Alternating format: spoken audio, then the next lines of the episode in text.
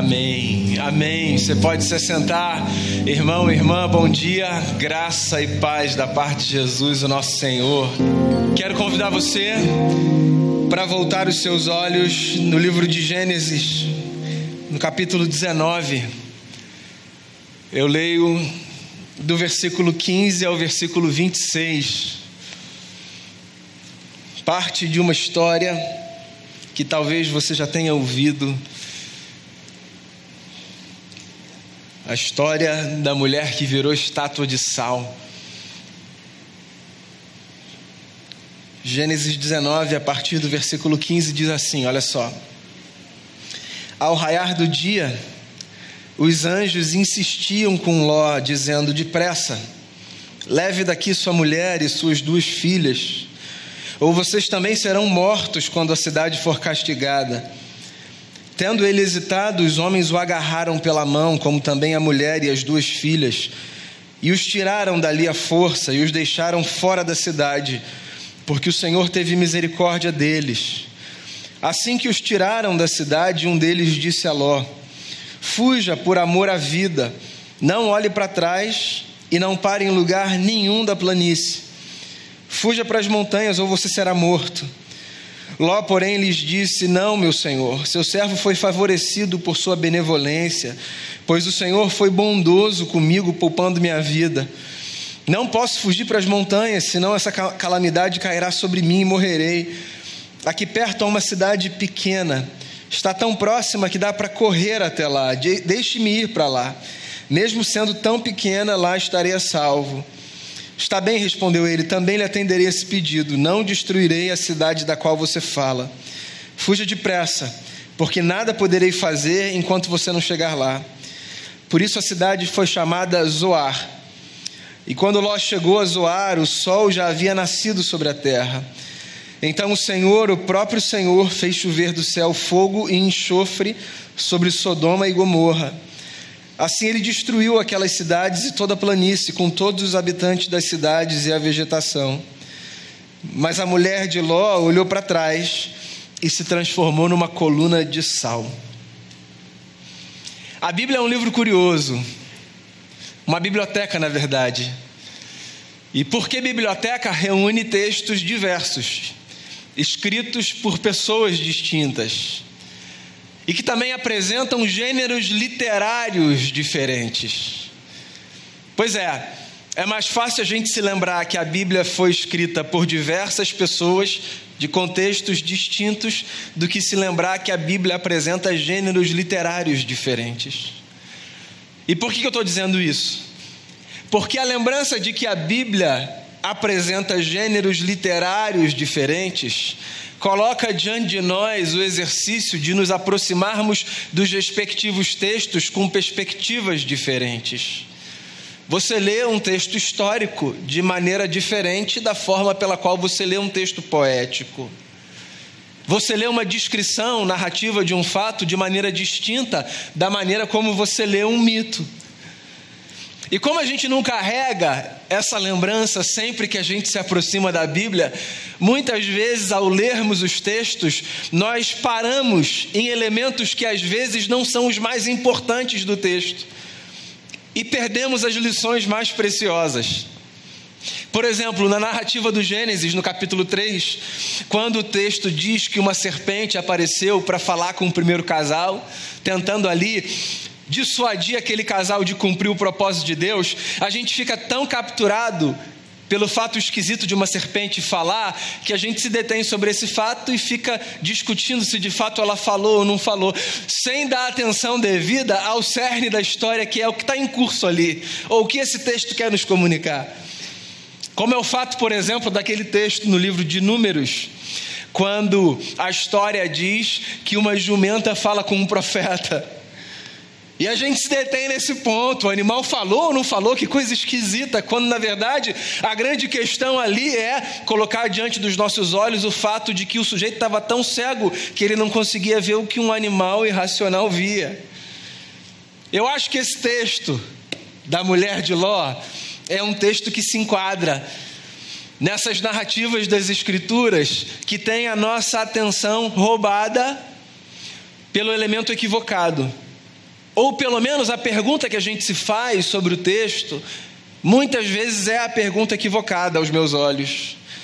A gente fica se perguntando nesse texto como pode ter acontecido isso? Uma mulher, um ser humano, virar uma estátua de sal. Essa pergunta é legítima, mas eu acho que ela é menos importante do que outras que trazem essa história para a nossa vida. Uma coisa é um fato: toda a história da Bíblia é uma história para a nossa vida, toda a história ao olhar para qualquer texto das Escrituras, nós podemos buscar responder a pergunta simples, porém essencial: o que esse texto diz para a minha vida hoje? E esse texto é um texto que diz muita coisa para a nossa vida hoje. Você deve ter percebido, eu comecei a ler o texto pela metade. Talvez seja um encorajamento para você depois ler o texto por completo na sua casa, o capítulo 19 do livro de Gênesis. Esse texto é um texto que fala sobre não apenas o anúncio, mas a execução da destruição de uma cidade perversa, a cidade de Sodoma. Essa cidade era uma cidade que era conhecida no seu tempo como um recinto de perversidade, uma cidade com uma cultura maligna mesmo. Registros históricos, inclusive não bíblicos, narram, por exemplo, a cultura dessa cidade como uma cultura extremamente perversa. Sodoma era uma cidade pervertida. E eu acho que cabe uma explicação aqui, porque geralmente quando a gente usa a palavra pervertida, é muito fácil a nossa mente ser associada a um tipo específico de perversão. Geralmente essa ideia leva a nossa cabeça quase que exclusivamente para esse contexto e para esse cenário de devassidão do ponto de vista sexual, sabe? Como se Sodoma, por exemplo, fosse o símbolo desse reduto de gente que vivia constantemente uma imoralidade sexual irrefreada. E a gente pode chamar isso de perversão. Mas quando a gente fala de perversidade, a gente fala de muito mais coisa do que apenas de imoralidade sexual. Pensar numa cidade, por exemplo, que vivia a partir de uma cultura perversa, significa muito mais do que se perguntar como essa gente se relacionava nesse amor erótico e afetivo. Tá aí uma pergunta que eu faço a você. Quais sinais colocam diante dos nossos olhos o fato de que uma cidade cultiva uma cultura de perversidade? Você sabe que as teologias da América Latina, elas trouxeram para o cenário da teologia essa contribuição muito importante na percepção do mundo. O fato de que quando a gente fala de pecado, por exemplo, a gente não fala apenas dessa experiência individual e subjetiva que todos nós conhecemos, ou seja, o pecado que eu cometo quando eu faço alguma coisa que não deveria ter feito, ou quando eu deixo de fazer uma coisa que eu deveria ter feito, e assim desagrado a Deus na individualidade da minha existência. As teologias da América Latina, desde a década de 60 do século passado, trouxeram para esse cenário da teologia a percepção de que existem pecados que a gente chama de pecados estruturais. Ou seja, existem estruturas pecaminosas que se estabelecem em núcleos, que formam culturas, que se transformam em padrões, em hábitos cristalizados, que norteiam não apenas a vida de indivíduos, mas a construção coletiva de um núcleo, de um espaço, de uma sociedade. E essa conversa pode parecer uma conversa muito teológica, filosófica, tipo discussão de sexo dos anjos, coisa de torre de marfim, mas na verdade isso tem a ver com o chão da nossa história, com a vida que a gente vive. Tentar identificar, por exemplo, não apenas quais são os erros que eu cometo nas minhas relações, na minha vida enquanto um sujeito, enquanto um indivíduo, mas quais os erros que nós cometemos coletivamente ao tentarmos nos organizar em igreja, em bairro, em sociedade, em família. Eu acho que essa é uma pergunta que a gente precisa se fazer. Quais são os pecados estruturais da nossa cultura? Quais são os pilares que norteiam a nossa forma de se organizar e que, de tão cristalizados que estão, às vezes nós nem percebemos que são pilares antagônicos ao projeto de Deus para a nossa vida.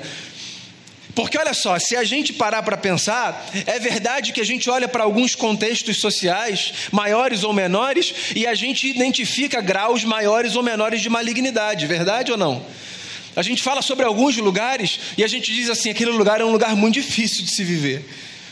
E quando a gente elenca algumas das razões pelas quais determinado lugar é um lugar muito difícil de se viver, às vezes a gente elenca motivos que têm a ver exatamente com isso. Há hábitos e culturas ali daquele lugar que são extremamente nocivos, problemáticos, malignos. Se você não é uma pessoa religiosa, você não vai nem chamar de pecaminosos, mas você consegue identificar a malignidade de algumas estruturas. Pois então, Sodoma era uma cidade assim extremamente pervertida na sua cultura. Era uma cidade hostil aos estrangeiros, uma cidade perigosíssima. As pessoas que não eram da própria cidade e que chegavam ali, elas corriam risco de vida. Porque a gente daquela cidade via todo estrangeiro como uma ameaça. Isso diz ou não respeito a problemas que a gente vive no nosso tempo.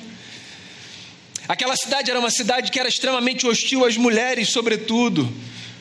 Bem, que não era uma peculiaridade daquela cidade, mas um problema daquele tempo. Era uma cidade que não conseguia entender a necessidade, a graça e a beleza da hospitalidade, que tem muito menos a ver com abrir a porta da sua casa, sobretudo num contexto de violência e de periculosidade como que a gente vive, mas tem muito mais a ver com a capacidade de nós nos abrirmos para o outro, para o diferente, de nós darmos espaço para aqueles que são diferentes de nós na forma de pensar, na maneira como se apresentam para o mundo, para que eles componham também a nossa vida e os nossos círculos. Sodoma era isso aí, uma cidade perversa. E o que o texto diz, antes de chegar no versículo que eu comecei a minha leitura, é que nessa cidade perversa, onde vivia um homem chamado Ló, dois anjos chegaram de passagem, dois mensageiros de Deus. E ao chegarem na cidade, foram convidados por Ló para que se abrigassem na sua casa, por uma questão de segurança.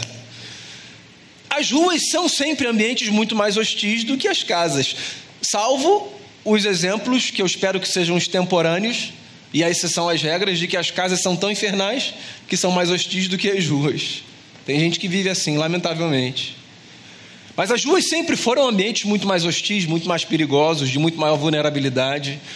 E lá então convida esses dois mensageiros do Eterno para se abrigarem de noite na sua casa. Eles resistem, mas, dada a insistência do personagem, eles então entram. Acontece que os moradores daquela cidade, ouvindo que havia ali dois estrangeiros, vão à casa de Ló, todos juntos, e batem na sua porta, dizendo: Queremos esses dois homens que estão aí. Nos entregue esses dois homens. Queremos nos divertir com eles. Percebe a malignidade da estrutura cultural de um povo? Onde na descrição de um texto todos vão à casa de um homem não tem ninguém com senso crítico para dizer, gente, isso é uma insanidade, isso é uma loucura, isso é uma perversidade. Esse é um problema de um pecado estrutural. O pecado estrutural minimiza a nossa capacidade de percebê-lo como um mal, porque quando a gente está dentro de uma cultura, a gente tem mais dificuldade de perceber os vacilos dessa cultura. Então, por exemplo, se eu estou dentro da minha família, o que invariavelmente estou, eu tenho mais dificuldade de perceber os problemas da minha família do que quem está fora da minha família. E olha e diz assim: que estranho isso, né? Porque se eu cresci com um hábito X, eu tendo a achar que esse hábito X com o qual eu cresci, salvo alguma exceção, é o hábito com o qual todos devemos lidar. Se eu sou de uma cidade e me mudo para uma outra, eu consigo perceber nessa outra cidade elementos culturais positivos e negativos que quem é daquele lugar não necessariamente consegue perceber. Inclusive, algumas das conversas mais interessantes que você pode ter para ler a sua cidade é ou são, perdão, as conversas com pessoas que não são originariamente da sua cidade. Sem bairrismo, se abra para ouvir o que os paulistas pensam dos cariocas. O que os baianos pensam dos mineiros. Se abra para ouvir leituras outras que não a sua própria, olhares outros que não o seu próprio, que podem contribuir tanto para que a gente consolide algumas coisas, quanto para que a gente reveja outras. Porque você não deve achar que na sua vida e no contexto no qual você vive não exista absolutamente nada que precise ser revisto, né? Você tem essa autocrítica individual e coletiva de olhar para a cidade do Rio de Janeiro, por exemplo, que é a minha cidade de vida. Nasci e vivi a minha vida aqui. E dizer assim: é, cidade maravilha, purgatório da beleza do caos. Você tem essa capacidade de dizer, não é? Que você vive num lugar que te apaixona e te desapaixona com a mesma velocidade. Um lugar para o qual você olha e diz assim: amo isso daqui, e o lugar para o qual você olha e diz: como eu posso odiar esse negócio? Não tem outro afeto que eu possa cultivar nesse momento, em face dessa notícia, desse acontecimento, ou do que quer que seja. Sodoma, esse lugar cuja cultura cristalizada era uma cultura de perversidade.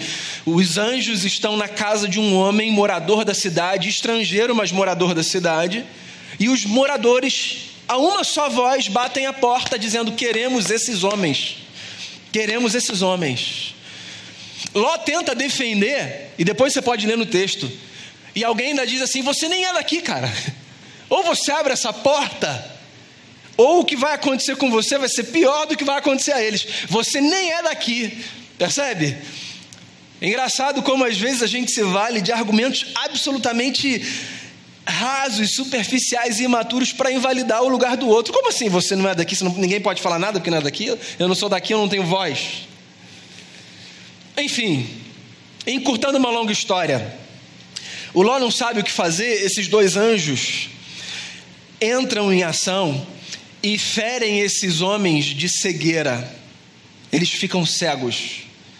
E os anjos dizem assim para Ló: Ló, saia daqui, saia daqui, se distancie desse lugar, pegue a sua mulher pegue as suas filhas e saia daqui. Esse lugar vai ser destruído. Muito mais do que a discussão sobre a destruição literal da cidade, o que está em jogo aqui, para mim e para você, que estamos distantes do texto, historicamente, culturalmente, bem, culturalmente nem tanto, muito mais do que um relato, sabe, da literalidade do texto. Que está em jogo para a gente é a lembrança de que Deus, quando envia os seus mensageiros, sempre envia para nos lembrar que o caminho da preservação da vida é aquele que faz com que nós nos distanciemos de culturas de perversidade. A vida só é preservada quando nós nos afastamos de culturas de perversidade. O que não significa arrume as suas malas e procure uma outra cidade para viver.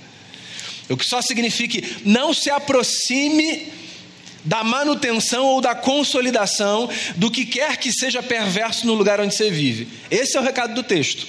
É o mesmo recado, por exemplo, do Salmo 1 que fala sobre o cuidado que o homem justo precisa ter para não participar de rodas que são rodas de impiedade. O Salmo 1 fala disso também, só que de maneira poética. Mas o recado do texto aqui é esse. O que os anjos estão dizendo é: Jó, ou Ló, o Jó foi só para ver se estava prestando atenção. Ló, Ló, Deus não abençoa culturas de perversidade. E a gente precisa se lembrar disso. Você sabe por quê? Porque às vezes culturas de perversidade são facilmente identificadas, mas em outros momentos elas não são, a ponto de gerarem dúvida no nosso coração. Será que Deus está nisso? Será que Deus não está naquilo? Nós precisamos nos lembrar: Deus não abençoa em absoluto, Deus não abençoa culturas de perversidade. Então, o que quer que represente uma estrutura de malignidade, o que quer que tenha cheiro de trevas na vida, disso a gente precisa se distanciar. E volto a dizer, muito mais do que um distanciamento físico, que é impossível na maior parte dos casos. O distanciamento é o distanciamento do coração. A gente precisa preservar o nosso coração daquilo que é perverso. A gente já tem um grau de maldade interna suficiente para a gente suar todos os dias para vencer leões do lado de dentro. Porque a gente vai se aproximar no coração de outros que estão do lado de fora. Então, preserve o seu coração de tudo aquilo que é perverso.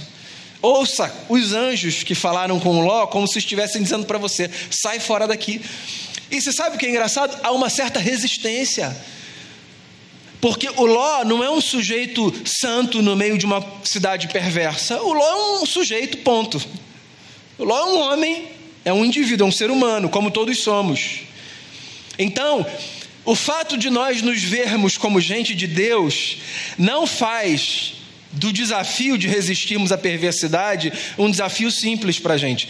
Não pense que o fato de você vir à igreja no domingo, que você vir à igreja na quinta, que você cantar o louvor na sua casa, que você fazer a sua devocional, que você participar da ceia, como a gente vai participar daqui a pouco, dá a você mais condições de resistir à maldade. Não pense.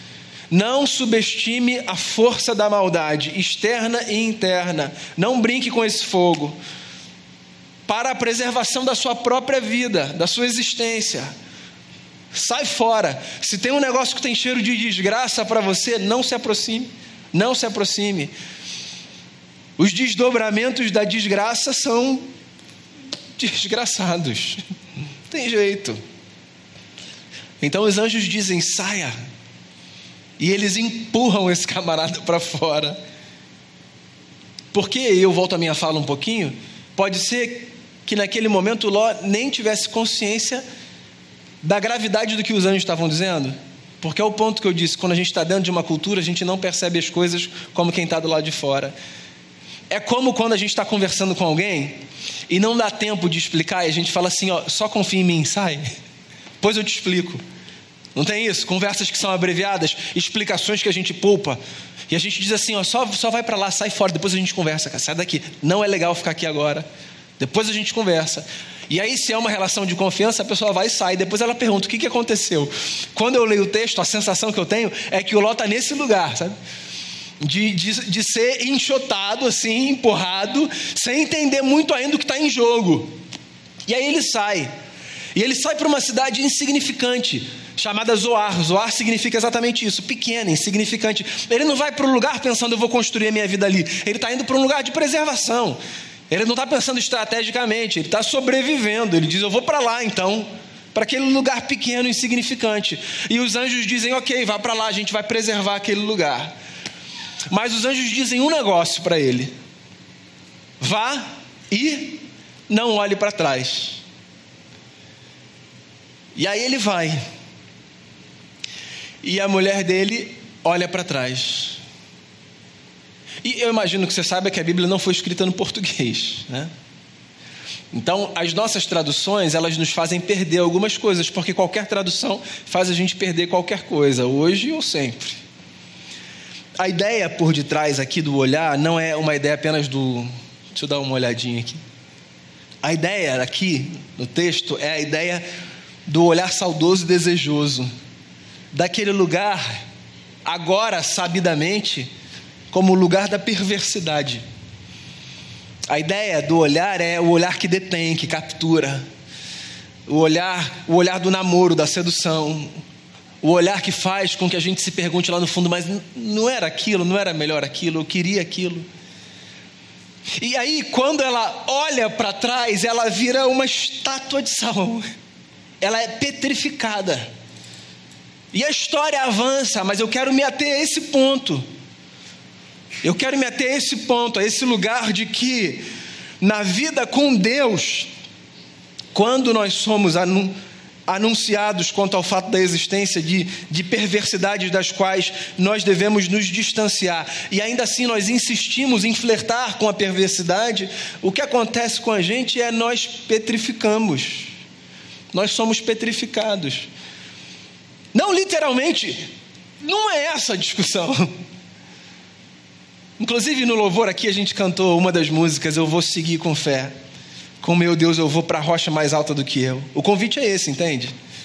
O convite é: se eu estou agora num novo modelo de vida que me foi oferecido por Jesus, eu vou fazer um esforço, que é de não olhar para o que eu me distanciei, ou para do que eu me distanciei, com esse saudosismo que é destruidor. Eu não quero mais, eu não quero mais namorar aquilo que tem a ver com destruição, com morte, com perversidade. Não quero mais. Esse é o nosso desafio diário, cotidiano, certo? Porque não é simples assim. Mas é interessante, o texto está dizendo a única forma da gente avançar e não parar na existência, a única forma de nós não sermos petrificados na nova vida com Deus é seguirmos em marcha para a nova vida que nós temos, que é a vida à semelhança de Jesus Cristo, nosso Senhor, deixando para trás tudo aquilo que, mesmo um dia tendo feito parte da nossa história, hoje não precisa mais fazer. É isso. A história dessa mulher, ela é repetida outras vezes no Novo Testamento, inclusive no texto que o Diego leu no começo da celebração, da carta de Paulo aos Filipenses, dizendo: Eu sigo, sigo para o alvo, eu deixo para trás. Esse texto se repete com outras palavras na carta que Paulo escreve a segunda aos Coríntios. Agora, se eu estou em Cristo, eu sou nova criatura, as coisas velhas passaram, tudo se fez novo, novidade de vida. Por quê?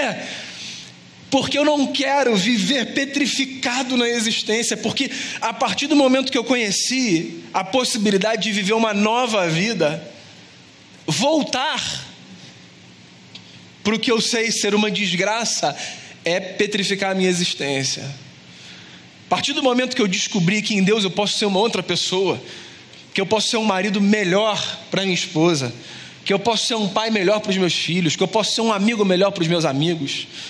A partir do momento que eu entendi que por causa de Cristo Jesus eu posso ser um cidadão melhor, eu posso ser um profissional melhor no exercício da minha profissão, por que desejar o que me leva para a minha pior versão? Essa é a pergunta. Então o nosso dilema diário é o de olharmos para Zoar e de olharmos para Sodoma e dizermos assim, para lá. Porque parece que por causa da luta que a gente tem do lado de dentro, todos nós somos, para você ficar tranquilo, tá? Todos nós somos provocados a olhar para trás. Nesse desejo de vai destruir mesmo, Senhor? Não dá para deixar alguma coisa preservada que de vez em quando eu quero voltar lá. Não, a história diz que a cidade foi destruída por uma chuva de enxofre, fogo, assim, uma coisa assustadora caiu do céu e destruiu a cidade. Uma forma de dizer assim: aquilo não diz mais respeito, não pode mais dizer respeito à história de vocês. A história é outra. Olha para frente, olha para frente, olha para o alvo. O que é interessante, porque muitas vezes no texto sagrado nós somos encorajados a olhar para o passado, mas com outra perspectiva, né? não com a perspectiva do desejo de voltar para lá mas com a perspectiva da lembrança contínua de que o nosso coração deve cultivar gratidão, porque olha de onde Deus nos tirou. E eu acho que o movimento da vida é esse. Se a gente for olhar para trás, a gente vai olhar para trás, um, para aprender com os caminhos que já foram percorridos, porque, como disse Isaac Newton, se nós chegamos até aqui, foi porque nós pegamos carona nos ombros dos gigantes.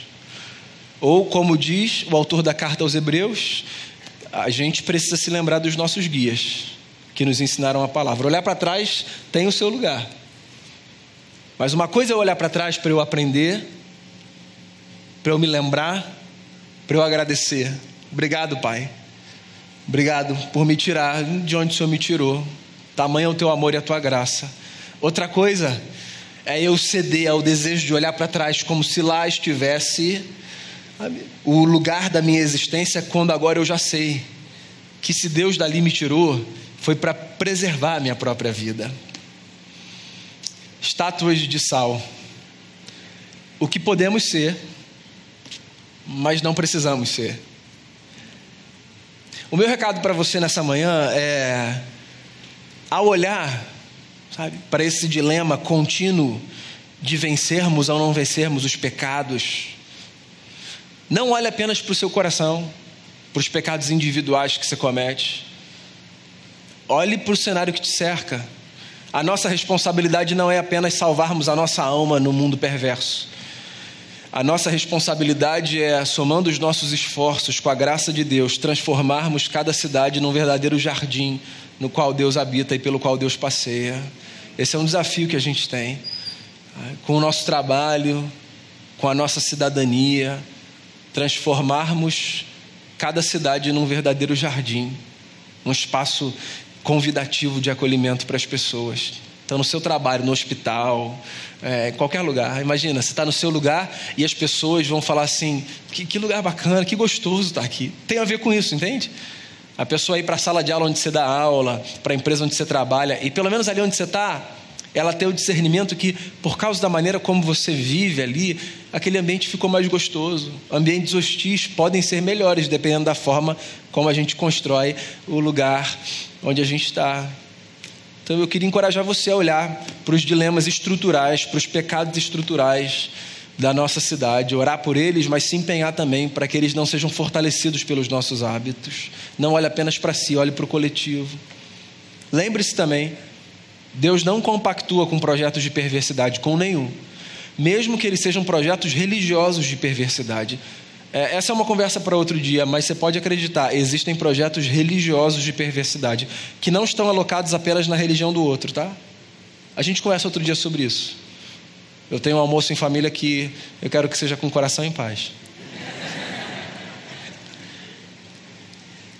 Há projetos religiosos de perversidade dentro dos nossos arraiais. Então, lembre-se disso, Deus não abençoa esse negócio. O que quer que tenha cara de malignidade, Deus não abençoa. Deus veio para trazer paz, graça, bondade e misericórdia sobre a nossa vida. Então, onde quer que você esteja, leve paz, graça, bondade e misericórdia mais do que levar a bandeira de uma igreja, mais do que levar a representação da sua denominação, leve o bom perfume de Cristo por onde você for. E ao caminhar, porque nós somos peregrinos nessa vida, ao caminhar, sempre que você for tentado, como eu sou, a olhar para trás, diz assim: não, meu alvo está na minha frente, é Cristo Jesus, o meu Senhor. O que ficou, ficou. E do que Deus me livrou, graças a Deus, porque Ele me livrou porque eu vou andar olhando firmemente para o autor da minha fé. Cristo Jesus, a razão da minha esperança, a possibilidade de eu ser uma nova criatura para a glória de Deus, o nosso Pai. Vamos fazer uma oração? Preparar o nosso coração para a ceia. Não sei se você já pegou os elementos quando você chegou. Os elementos ficam dispostos ali na entrada. Se você não pegou e quiser, por gentileza, você pode ali pegar os elementos da ceia, que ficam numa bandeja ali na frente.